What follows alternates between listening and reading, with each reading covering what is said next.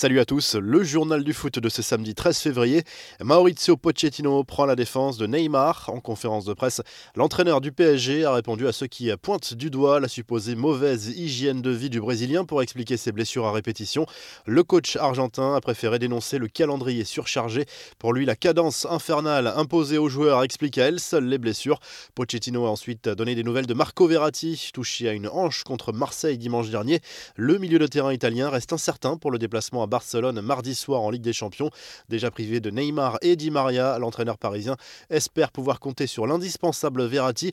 Voilà à quoi pourrait ressembler le 11 de départ du PSG au Camp Nou avec Verratti. Navas dans les buts, une défense à 4 avec Marquinhos et Kimpembe dans l'axe, Florenzi et Kurzawa sur les côtés. Verratti pourrait être positionné en meneur de jeu devant Paredes et Gay et derrière le trio Sarabia, Mbappé, Icardi. Les rumeurs et infos du mercato, Dayo Upamecano au Bayern Munich en fin de saison, c'est quasiment fait. Le club bavarois va payer la clause du défenseur central de 22 ans qui évolue au RB Leipzig. Je peux confirmer et nous en sommes très heureux. Nous savions que nous avions une forte concurrence, a expliqué le directeur sportif du Bayern, Hassan Salihamidzic, cité par le quotidien Bild.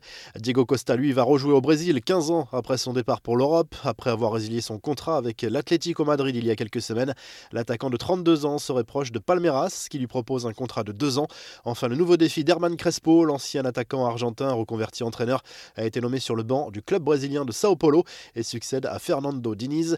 Les infos en bref, il est le successeur naturel de Didier Deschamps aux yeux de nombreux Français. Zinedine Zidane sera peut-être le futur sélectionneur de l'équipe de France. Le président de la Fédération française de football, Noël Legrette, a confirmé qu'il verrait bien l'actuel coach du Real Madrid à ce poste dans le futur. Si Didier arrêtait, si j'étais encore en place, la première personne que je verrais, c'est Zidane, a reconnu Legrette lors d'un entretien accordé à RTL.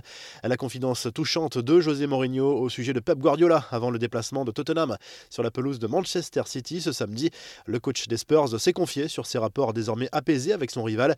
Il y a des moments dans la vie qu'on n'oublie pas, quand mon père est mort et il savait à quel point il était important pour moi. Pep m'a appelé. Quand sa mère est morte, j'ai répondu de la même manière. Ce sont des choses que les gens ne voient pas, a souligné Mourinho avant d'évoquer un sujet plus embarrassant. La publication cette semaine de Gareth Bale sur les réseaux sociaux qui laissait entendre que sa séance d'entraînement s'était très bien passée alors qu'il était en réalité blessé. Publication a suscité des spéculations sur l'hypothèse d'une possible brouille entre le Gallois et Mourinho. Stéphane El Sharawi n'est pas du genre à se laisser faire. Selon le média Il Tempo, l'attaquant de la Roma a réussi à faire arrêter un homme qui tentait de voler sa voiture. L'international italien a vu l'individu casser la vitre arrière de son véhicule avant de le prendre en chasse dans les rues de la capitale. La revue de presse, le journal L'équipe place Kylian Mbappé en une ce samedi. En l'absence de Neymar et Di Maria, tous deux blessés, l'attaquant français va devoir prendre ses responsabilités et montrer qu'il est capable de jouer le rôle de leader. Le PSG accueille Nice en Ligue 1 à 17h à trois jours du déplacement à Barcelone en Ligue des Champions. En Espagne, le Mondo Deportivo se penche déjà sur le duel entre le Barça et le PSG alors que le club Blaugrana reçoit Alaves ce samedi soir au Camp Nou. Objectif faire le plein de confiance avant la réception du club parisien. Le journal AS se penche de son côté sur l'objectif principal du Real Madrid pour le prochain mercato estival. Le club merengue veut un défenseur central pour compenser le possible départ de Sergio Ramos. Alaba, Torres, Koundé et Koulibaly font partie des cibles du club madrilène. Enfin en Italie, le Corriere dello Sport consacre sa une au choc entre Naples et la Juve, programmé ce samedi à 18h.